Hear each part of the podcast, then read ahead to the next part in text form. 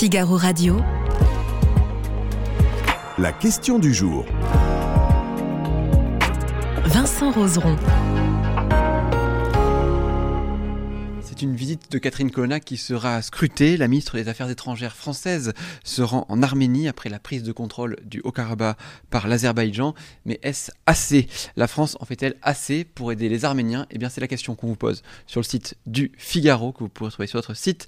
Et pour en parler, je suis avec Jean-Christophe Buisson. Bonjour Jean-Christophe. Bonjour. Merci d'être avec nous, directeur adjoint au Figaro Magazine. Euh, Jean-Christophe, est-ce qu'on peut déjà resituer où se trouve euh, ce territoire du Haut-Karabakh?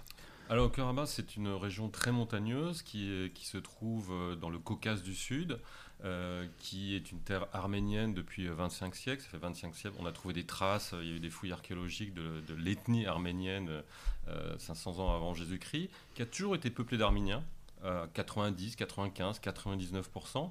Les aléas de l'histoire ont fait que après la révolution bolchevique et la chute de l'Empire russe et de l'Empire ottoman, l'Union soviétique a installé son pouvoir jusque dans le Caucase du Sud, qu'il a englobé trois pays nouvellement créés qui étaient l'Arménie, l'Azerbaïdjan et la Géorgie. Et Staline, qui était géorgien et qui avait conscience que l'intérêt national, l'identité nationale pouvait prendre le dessus sur l'internationalisme euh, communiste, a décidé à cette époque de modifier un petit peu les frontières par rapport au peuplement. C'est-à-dire de mettre des régions peuplées d'Arméniens et historiquement arméniennes au sein de la République socialiste d'Azerbaïdjan, de mettre des villages azéris au sein de la Géorgie, de mettre des villages géorgiens au sein de la- une sorte de peau de léopard. Et dans cette euh, perspective, le Nakhichevan, qui est une exclave, c'est-à-dire qui est à l'ouest euh, de l'Arménie et qui n'est pas reliée à l'Azerbaïdjan, et l'Artsar, qui est une région arménienne, ont été rattachés à la République socialiste d'Azerbaïdjan. De telle sorte que ces Arméniens ont vécu sous la tutelle de l'Azerbaïdjan, mais tout ça n'était pas grave, puisqu'on était dans l'Union soviétique et que tout le monde est frère, etc. Sauf Mhm. que quand l'Union soviétique s'est écroulée en 1991, qu'est-ce qui s'est passé? Eh bien, la Géorgie, l'Azerbaïdjan et l'Arménie ont demandé leur indépendance dans ce cadre-là. Et à l'intérieur de ces républiques-là, les petites euh, républiques autonomes qu'on appelait des oblasts, comme l'Artsar, ont elles-mêmes demandé leur indépendance. Donc Mhm. l'Artsar demandait son indépendance de l'Azerbaïdjan, qui venait de demander son indépendance de l'URSS. Et l'Azerbaïdjan a refusé. Et a fait une guerre, a déclenché une guerre pour garder cette région. Et cette guerre a été gagnée par les Arméniens. Nous sommes en 1994, de manière très surprenante.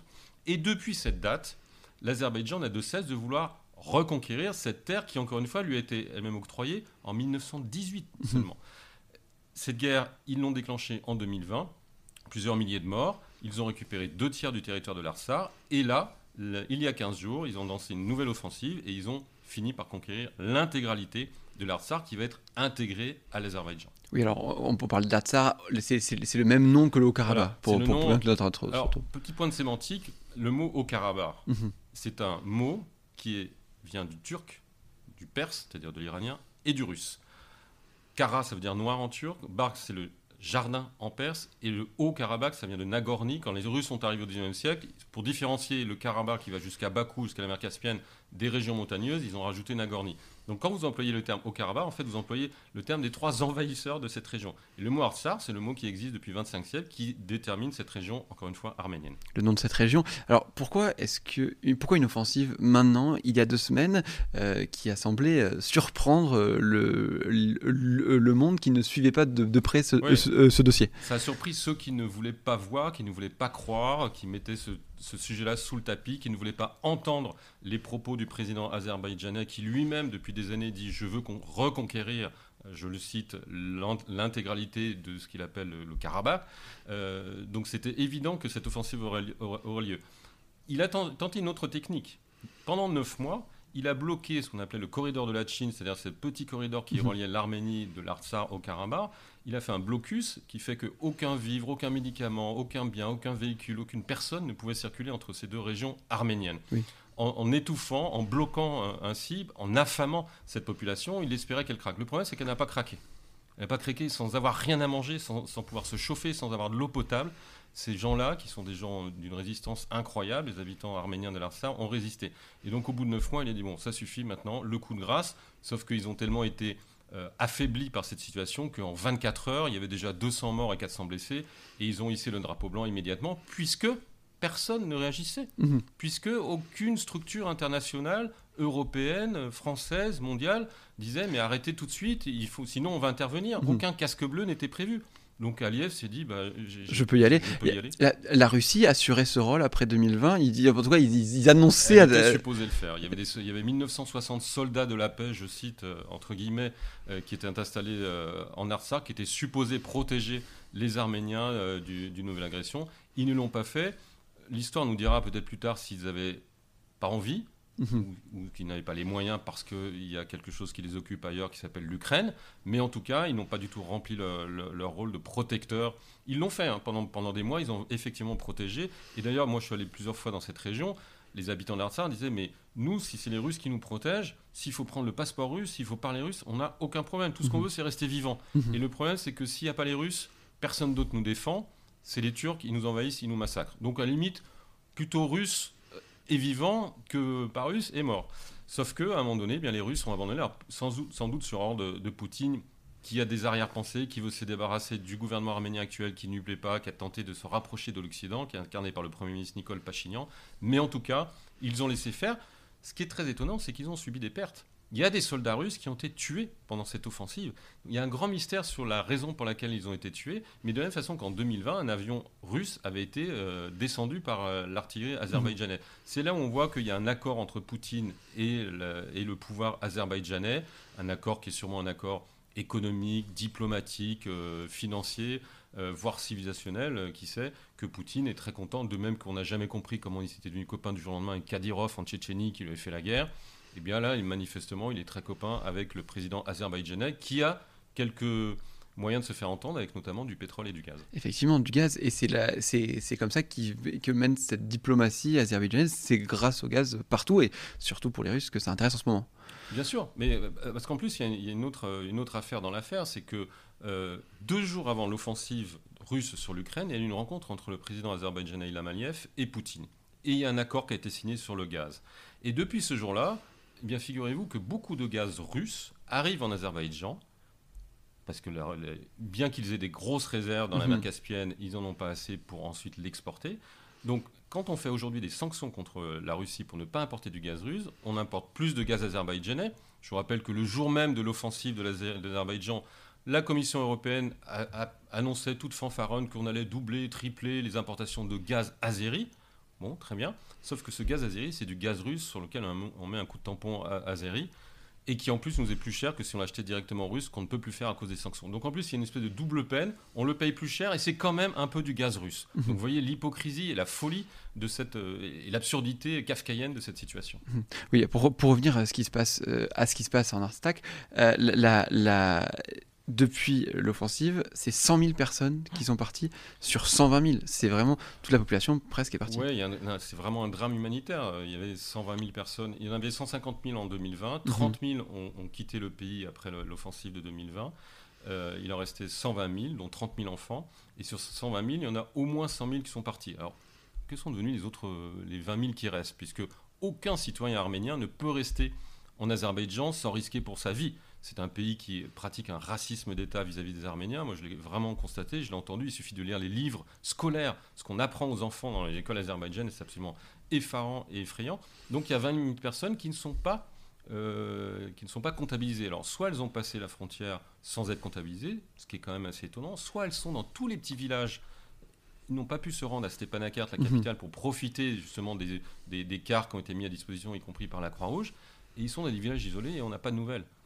On ne sait pas ce qu'ils sont devenus. On ne sait pas s'ils vont être euh, massacrés, s'ils vont être euh, enfermés, emprisonnés. C'est déjà le cas. Il y a plusieurs euh, Arméniens qui ont été arrêtés à la frontière et envoyés à Bakou pour être jugés pour actes de terrorisme, actes de terrorisme, y compris l'ancien ministre d'État, c'est-à-dire le premier ministre du pays. Juste parce qu'il a dirigé ce pays, il risque euh, 15 ans de prison dans un tribunal à Bakou. Quand on sait à quoi ressemble la justice azerbaïdjanaise, il y a de quoi s'inquiéter, puisque en Azerbaïdjan, les opposants, ils sont soit en prison, soit en, ex- soit en exil, soit au cimetière. Mhm. Alors comment maintenant aider euh, ce, ce pays? Comment faire quelque chose pour ce pays? Catherine Colonna se, euh, se rend sur place dans les prochains jours. Alors il y a deux manières d'aider. Il, y a- il y a la manière urgente, immédiate, qui est une aide humanitaire pour ces 100 000 réfugiés, peut-être plus demain. Et ça, euh, la France euh, vraiment est leader dans toute l'Europe et même dans le monde sur cette aide humanitaire. Euh, et je pense que la ministre des Affaires étrangères accompagne ce mouvement. De même qu'après la guerre de 2020, moi j'étais parti avec Jean-Baptiste Lemoyne à l'époque, qui était secrétaire d'État, pour aider dans les hôpitaux, apporter des, des, vivres, des aides, des médicaments, etc. Donc ça, d'un point de vue humanitaire, mais c'est une tradition française, on sait très bien faire ça. Maintenant, ça ne suffit pas. Ça ne suffit pas. Ce que mmh. fait la France est insuffisant au regard de la situation. La situation, c'est quoi? C'est une épuration ethnique. Il me semble que dans le passé, lorsqu'on entendait le mot ou qu'on constatait une épuration ethnique, on sortait non pas notre revolver, quoique, lorsqu'il y a eu le Kosovo, on n'a pas fait une résolution à l'ONU. On est intervenu mhm. dans le cadre de l'OTAN et on a bombardé la Yougoslavie et la Serbie pour sauver les Albanais qui étaient victimes de ce qu'on estimait être une épuration ethnique. Là, il y a une épuration ethnique depuis huit jours réelle, puisque toute une population est chassée de son territoire ancestral, encore une fois. Il n'y a rien il ne se passe rien. Et alors la France dit oui, mais on essaye de préparer une résolution de l'ONU, on ne peut rien faire hmm. dans un cadre non européen, non ONU-S. Ah bon? Ah bon? Et lorsque Mitterrand, en 92, vient à Sarajevo sans demander la permission à qui que ce soit, il l'a fait. Hmm. Euh, Emmanuel Macron l'a rencontré avec Sylvain Tesson, on lui a proposé ça.